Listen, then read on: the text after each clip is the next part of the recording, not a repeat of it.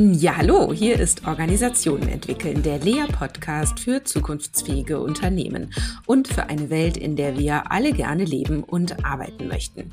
Ich bin Christina Grubendorfer, Unternehmerin, Autorin, Sparringspartnerin für das Top-Management und natürlich für dich die Stimme dieses Podcasts. Unser Podcast wird jeden Monat übrigens 10.000 Mal angehört. Danke!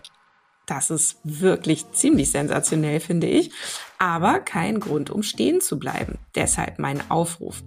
Sicherlich kennst du eine Person, für die dieser Podcast auch hilfreich sein könnte. Dann teile doch bitte diese Episode und hilf uns dabei, dass wir noch mehr treue HörerInnen wie dich erreichen. Heute geht es um Hierarchien, die in vielen Arbeitskontexten zum Feindbild geworden sind, zum Inbegriff von Unternehmen, die es noch nicht verstanden haben, wie moderne Führung aussieht. Aber ist das wirklich nützlich, Hierarchien zu verfluchen? Du erfährst heute, warum wir alle auf Hierarchie mindestens noch mal einen zweiten Blick werfen sollten und warum sie zu moderner Unternehmensführung unbedingt mit dazugehört. Schafft die Hierarchie ab. Ein Mythos? Was ist mit Hierarchie gemeint? Mit Hierarchie gemeint ist sozusagen die heilige Ordnung einer Organisation.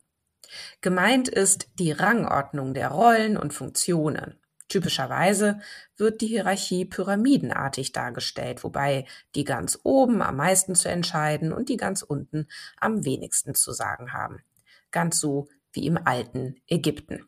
Durch die Hierarchie sind Kommunikationswege festgelegt und damit auch, wer wen über was zu informieren hat. Gleichzeitig klärt sie darüber auf, wer nicht eingebunden werden muss.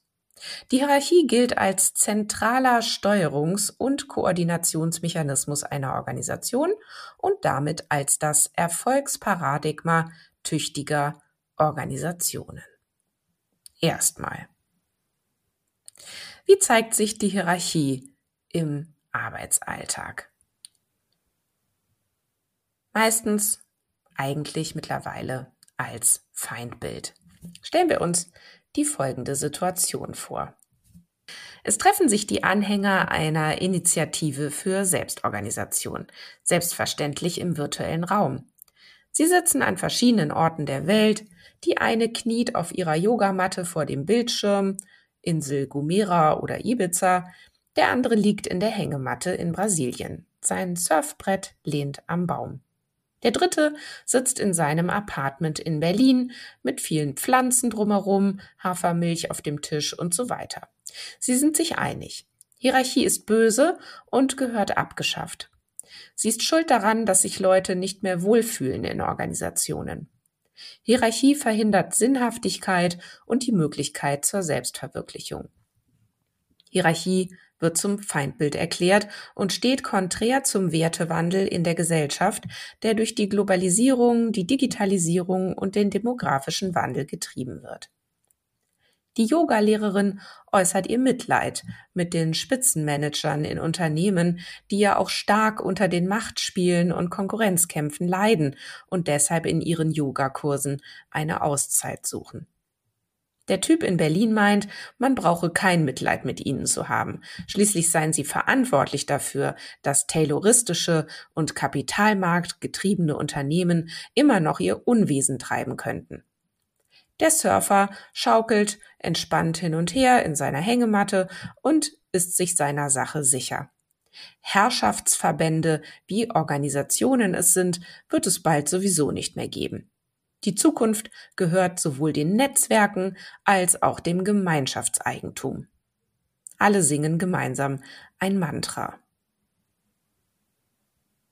Tja, mir selber fallen viele Gespräche rund um das Thema Hierarchie ein, die ich und meine Kollegen, Kolleginnen bei Lea in den letzten Jahren geführt haben.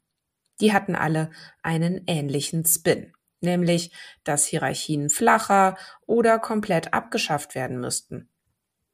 Am interessantesten ist vielleicht daran, mit wem wir solche Gespräche geführt haben und mit wem auch nicht. Aber erstmal von vorne. Viele Unternehmen und auch andere Organisationen haben gemerkt, dass sich die Welt verändert und stellen ihre Veränderungsfähigkeit auf den Prüfstand, selbst dann, wenn sie weiterhin auf Erfolgskurs sind. Einige kommen dabei zu der Erkenntnis, dass sie nicht besonders veränderungsfähig sind, zumindest nicht in dem Tempo, in dem sie meinen, die Veränderung brauchen zu können. Manchmal meinen Sie es daran zu merken, dass Sie versucht haben, agile Teams zu etablieren oder New Work einzuführen und damit gescheitert sind? In vielen Fällen gibt es aber tatsächlich auch handfeste Hinweise auf Handlungsbedarf, sei es der imposante neue Wettbewerber, der den Markt überrollt, die tränentreibend hohe Fluktuationsrate in einem immer stärker umkämpften Arbeitsmarkt, die massiv steigenden Rohstoffpreise oder die nicht mehr verfügbaren Komponenten für die Produktionskette. Auch die Corona-Pandemie hat einiges verändert, vor allem die Ansprüche der Arbeitnehmer an flexible Arbeitszeiten und Arbeitsorte. Nicht nur dadurch verändern sich die Herausforderungen, mit denen es Führungskräfte zu tun haben. Und dann passiert etwas Faszinierendes. Es scheint in den meisten Fällen sonnenklar zu sein, was es jetzt braucht. Das wird auch gar nicht mehr in Frage gestellt. Und wehe dem, der anders denkt. Alle Blicke sind auf den Feind gerichtet. Er soll merken, dass man ihn entlarvt hat.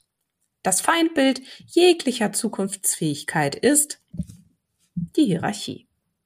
Denn Hierarchien, so sind sich alle einig, sind entstanden in einer Zeit, in der Unternehmen noch planen konnten und die Zukunft vorherzusagen wussten.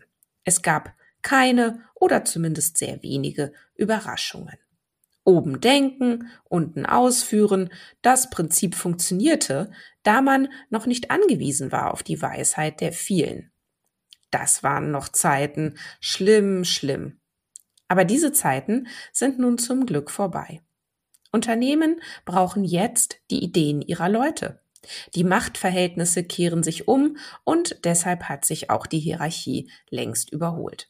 Die Gegenprogramme werden gleich mitgeliefert. Sie lauten Demokratisierung, Partizipation, selbstorganisierte Teams, Selbstführung, Verantwortung verteilen. Und dann wird es nochmal interessant.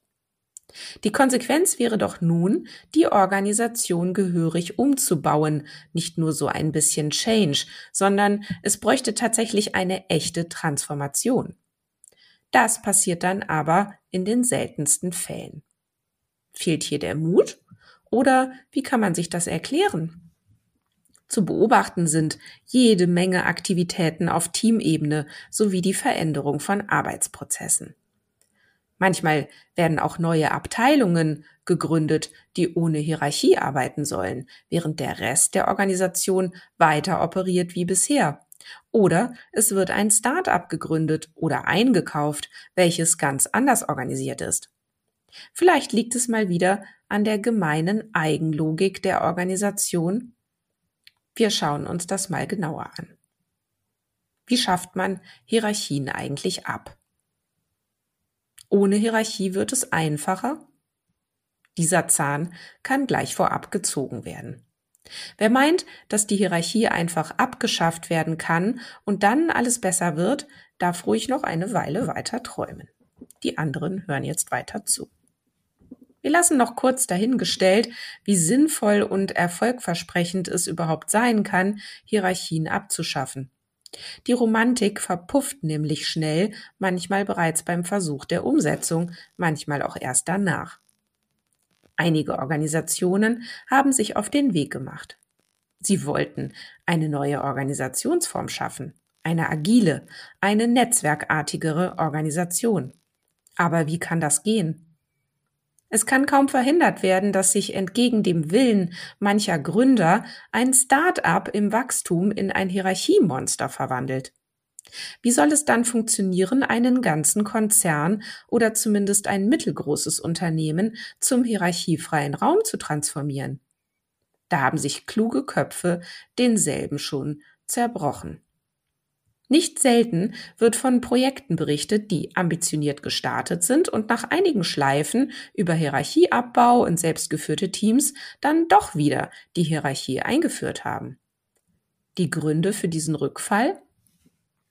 Explosion der Machtspiele und der Mikropolitik nervenaufreibende Diskussionen, Verlangsamung von Entscheidungsprozessen, Hin- und Herschieben von Verantwortung, unklare Abläufe und Schnittstellenkonflikte, massive Verunsicherung der Beteiligten. Und vor allem endlose Beschäftigung mit sich selbst, bei fast vollständiger Vergessenheit, dass es auch noch Kunden gibt, die wohl möglich etwas kaufen sollen.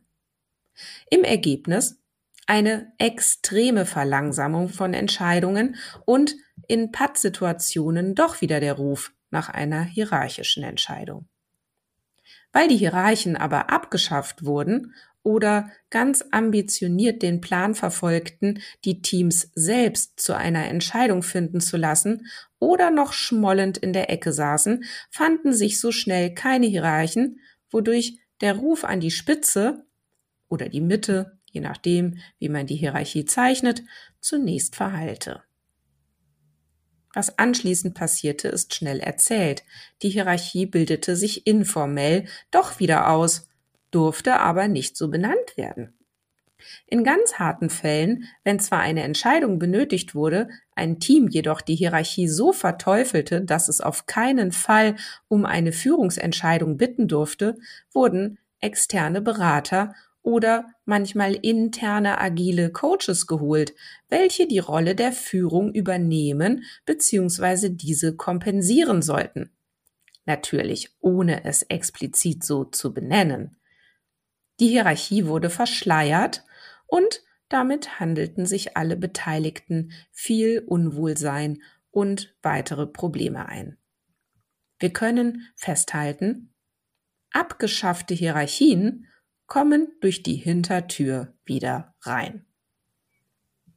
Ohne Führungskräfte schien es in den von uns beobachteten Unternehmen nicht zu klappen. Sie mussten wieder her, die Heads of Something. Aber selbst nach den gescheiterten Versuchen wird interessanterweise an dem Feindbild der bösen Hierarchie festgehalten. Denn die Schuld daran, dass es noch nicht gelungen ist, haben die Topmanager und Eigner. Deren Mindset muss sich zuerst ändern. Dann kann die Hierarchie weggeschafft werden. Endlich. Ansonsten wäre die Tendenz der Führungskräfte zu groß, bei auftauchenden Problemen die Kontrolle zurückzuerlangen. Auch wenn diese Erklärung etwas hilflos erscheint, ist sie nachvollziehbar, denn die Idee, Hierarchien abzubauen, kommt sehr selten vom Top-Management, sondern eher aus anderen Reihen, um den kleinen Cliffhanger vom Anfang aufzulösen. Spot an! Das steckt dahinter. Haben Hierarchien gar Vorteile? Wieso wehren sich Hierarchien eigentlich so hartnäckig gegen ihre Abschaffung? Wieso Gibt es sie überhaupt in Organisationen, wenn sogar unser gesellschaftliches Wertesystem ein demokratisches ist und die Gesellschaft auf Gleichrangigkeit aller Bürger und Bürgerinnen beruht? Es gibt triftige Gründe dafür. Gleich geht's weiter. Bleib dran. Woran kannst du erkennen, dass dein Unternehmen Handlungsbedarf im Hinblick auf Führung hat? Stelle dir und deinen Kollegen die folgenden sieben Fragen. Wenn nur eine davon von mehreren Personen mit Ja beantwortet wird, dann habt ihr Handlungsbedarf. Werden alle sieben Fragen mit Ja beantwortet, dann ist das Unternehmen sehr wahrscheinlich in größerer Gefahr. Erstens. Bewegen sich Ideen weder vertikal noch horizontal durchs Unternehmen? Zweitens. Scheint das Top-Management in einer eigenen Blase zu sein und leugnet es Bedrohungen für das eigene Geschäftsmodell? Drittens behindern sich Führungskräfte gegenseitig, statt sich zu beflügeln. Viertens, gibt es keine Führungsteams, nur Einzelkämpfer. Fünftens, sind Kunden oder andere relevante Märkte aus dem Blick geraten und man scheint sich vor allem mit sich selbst zu beschäftigen. Sechstens, wird wenig über die Zukunft gesprochen. Siebtens, tauschen sich Führungskräfte nicht darüber aus, was schiefgelaufen ist, und nach Fehlern erfolgen keine Strukturanpassungen. Wenn Handlungsbedarf im Thema Führung besteht, dann wende dich gerne an uns bei Lea. Wir sind deine Spezialisten für die Führungsentwicklung in deinem Unternehmen. Wir arbeiten mit dir und deinem Unternehmen in fünf Schritten an der Wirksamkeit von Führung. Erstens, Führung neu in den Blick nehmen. Zweitens, verstehen, wie die eigene Organisation wirklich funktioniert. Drittens, Problem und Ziel definieren, gemeinsam. Viertens, einen Rahmen setzen für die Arbeit an der Führung. Fünftens, an den Spielregeln, an der Formalstruktur ansetzen, um die gewünschten Veränderungen herbeizuführen. Wir bei Lea arbeiten mit dir in Co-Kreation und auf Augenhöhe zusammen. Wir bringen viele Erfahrung mit, bearbeiten deine Herausforderungen mit Substanz. Wir werden von anderen Beratungsunternehmen als Thought Leader bezeichnet. Das freut uns. Doch das Vordenken ist für uns nur ein Mittel zum Zweck, nämlich dich besser zu machen. Wir stehen für einen Blick auf die Dinge, der oftmals gegen den Mainstream geht. Das ist nicht immer nur bequem, aber es macht uns Freude und ist wirksam. Führung wirksamer machen mit deinen Führungsspezialisten von Lea. Sichere dir jetzt deinen unverbindlichen Kennenlerntermin. Schreib mir direkt oder nutze dafür das Kontaktformular auf unserer Website. Du findest uns unter www.become-better.org.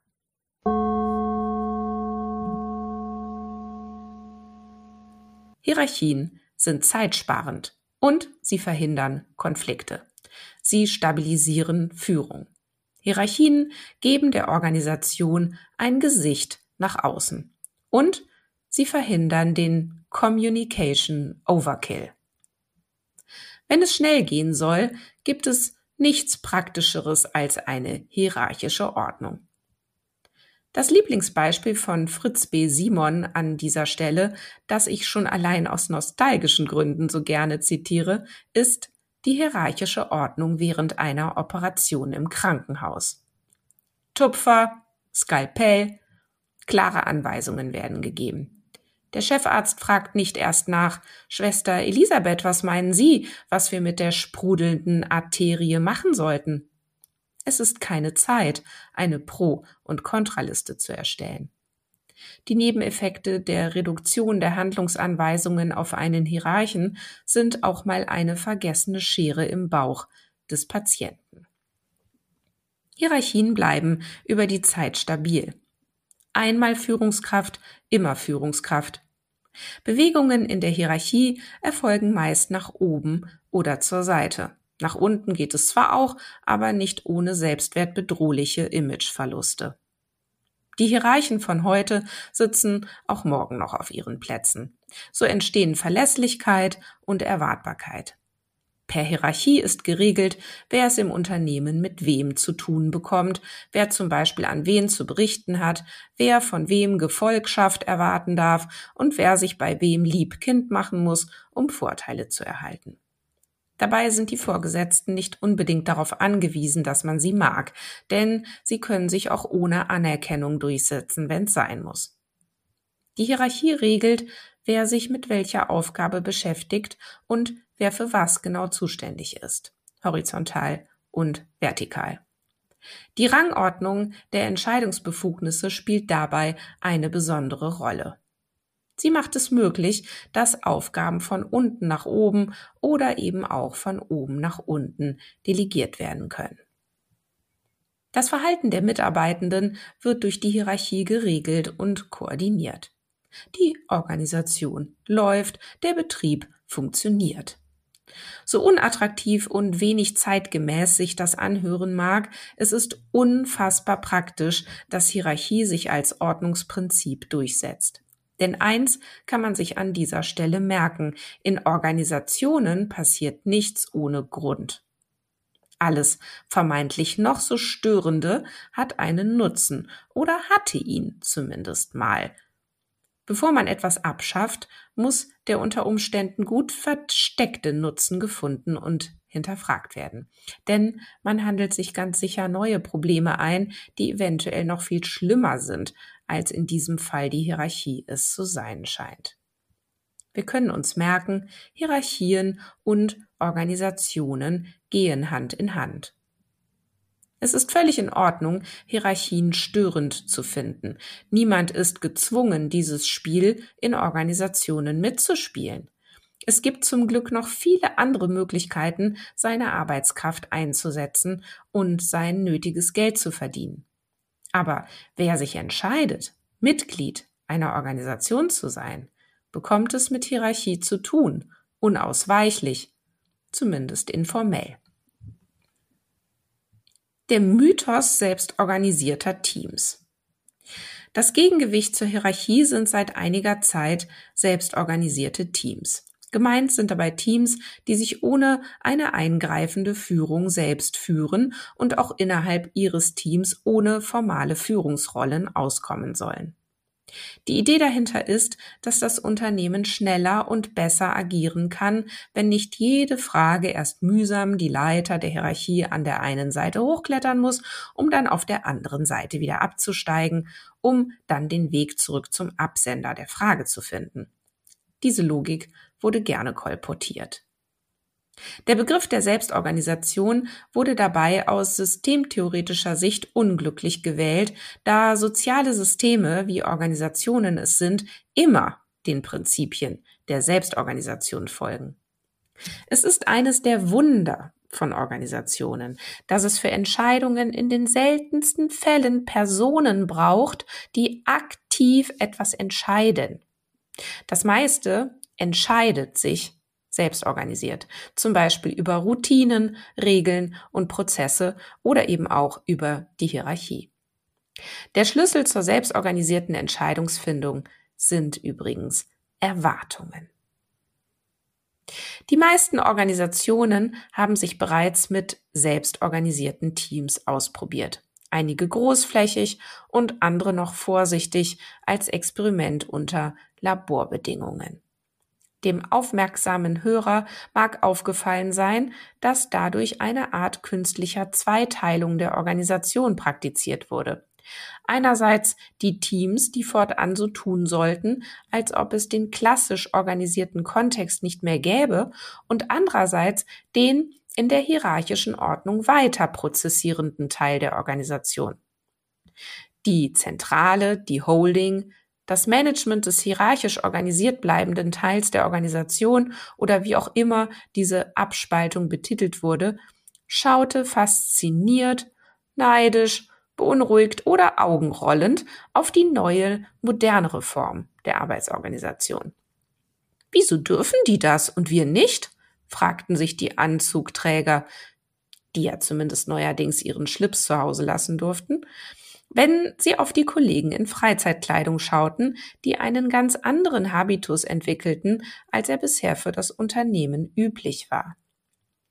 Den Führungskräften in der klassischen Linie wurde auch deshalb mulmig, weil sie aus Sicht der Unternehmensspitze oder wahlweise aus Sicht des Boards oder der Investoren weiterhin für die Arbeitsergebnisse ihrer nun selbst organisierten Teams verantwortlich blieben, ohne aber formal noch eingreifen zu dürfen. Sie wussten, dass sie sich im Notfall nicht auf die Unkenntnis einer Situation berufen könnten und auch nicht darauf, ihren Teams blind vertraut zu haben. Die damit verbundenen Stresslevel sind bekannt oder vorstellbar. Aber auch für die auf sich gestellten Teams ergab sich eine paradoxe Situation. Sie mussten so tun, als ob sie eigenständig agierten und dabei ein Ohr an der Schiene der Hierarchie behalten, um nicht von einem eingreifenden Zug überfahren zu werden. Die Unsicherheit vieler selbstorganisierter Teams führte zu neuen Rollen in Organisationen. Die Gattung der agilen Coaches wurde geboren. Offiziell sollten sie den Teams dabei helfen, die ihnen zur Verfügung gestellten Regeln und Methoden richtig anzuwenden. Auf der Hinterbühne kompensierten die agilen Coaches die fehlende Führung. Wo keine agilen Coaches zur Verfügung standen, weil diese bereits alle Hände voll zu tun hatten, kamen wir als externe Organisationsberater ins Spiel. Von den Teams wurden wir schnell dazu eingeladen, ihnen den Weg zu weisen ihnen konkrete Ratschläge zu erteilen, kurz sie zu führen. Doch wo Führung anfängt, hört Beratung auf. Wir unterstützten die Teams dabei, sich den nötigen Rahmen in der Organisation zu besorgen oder womöglich tatsächlich selbst zu Entscheidungen zu kommen. Ein mühsames Ringen begann. Für Organisationen ist es eine große Herausforderung, hierarchische Strukturen um Teams herumzubauen, damit unternehmerische Mehrwerte entstehen. Gleichzeitig gibt es in vielen Organisationen ganze Abteilungen oder Teams, die sich entgegen der formalen Logik der Organisation quasi illegal organisiert haben, um das Beste für ihre Kunden zu bewirken. Wirklich selbstorganisierte Teams entstehen häufig dort, wo sie gar nicht erwartet werden. Sie brechen die Regeln der Organisation zu ihrem Besten. Sie finden Workarounds um Prozesse, die aus ihrer Sicht der Wertschöpfung im Wege stehen. Und das alles ohne einen Auftrag. Es lohnt sich, noch ein Blick auf erprobte Gegenmodelle zu klassisch hierarchischen Organisationen mit deren Silobildung zu werfen.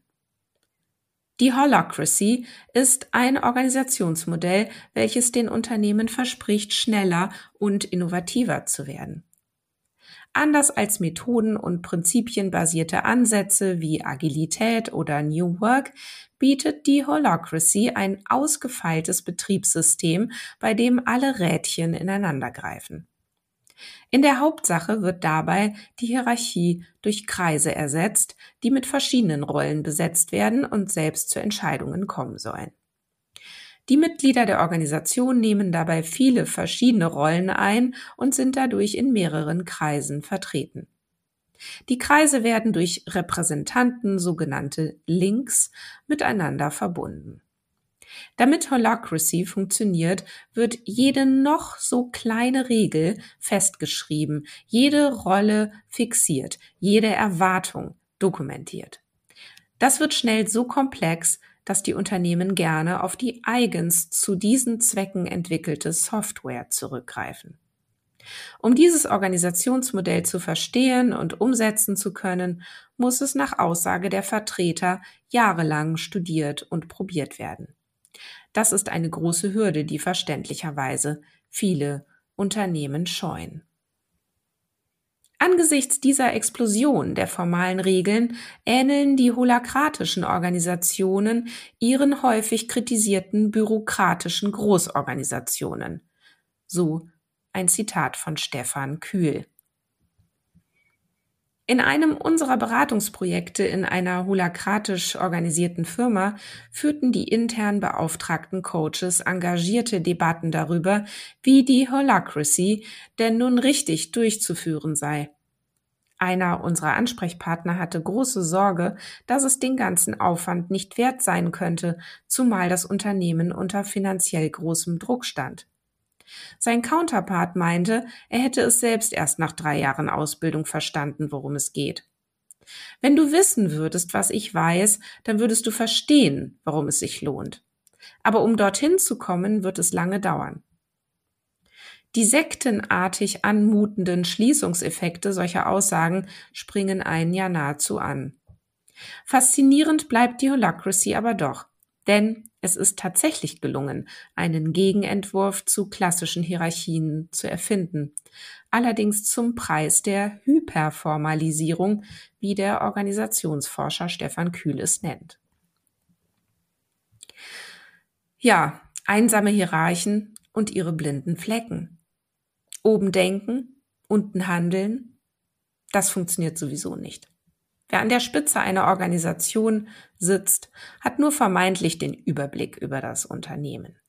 Der Feldherr auf dem Hügel, der alles überschauen kann, um dann die besten Entscheidungen zu treffen, ist eine schlecht sitzende Metapher für Organisationen.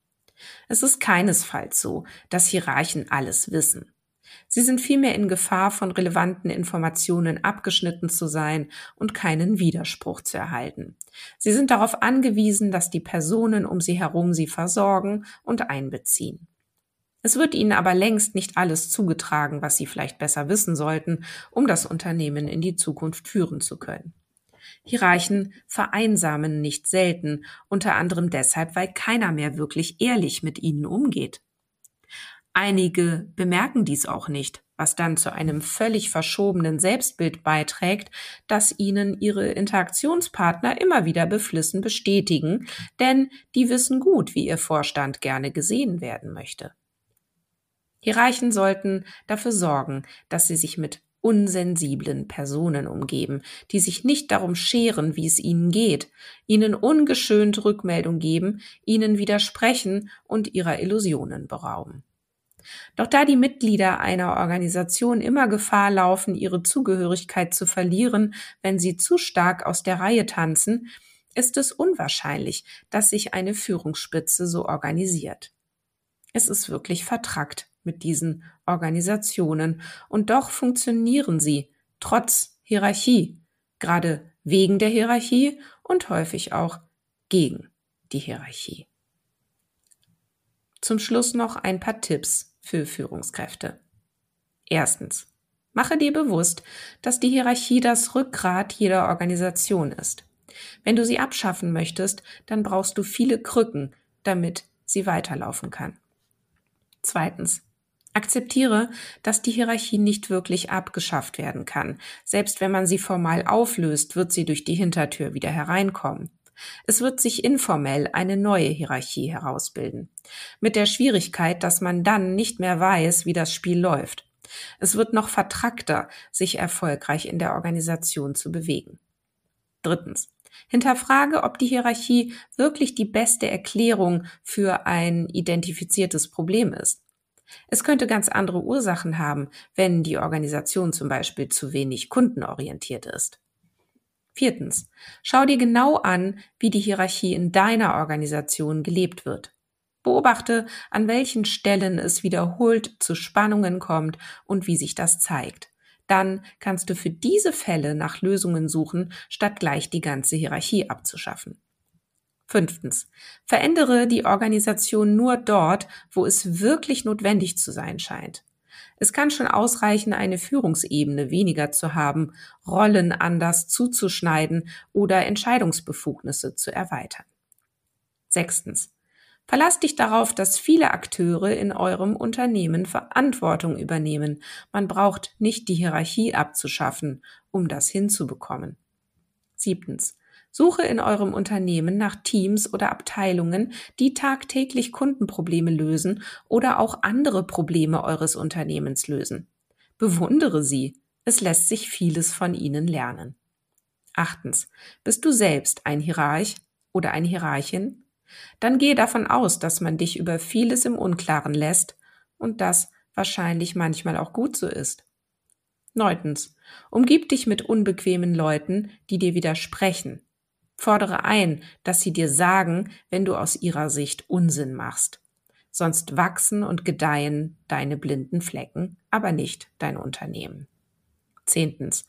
Wenn es bei euch selbst organisierte Teams gibt, dann schafft Orte, an denen die Widersprüchlichkeiten zwischen den verschiedenen Organisationslogiken bearbeitet werden können.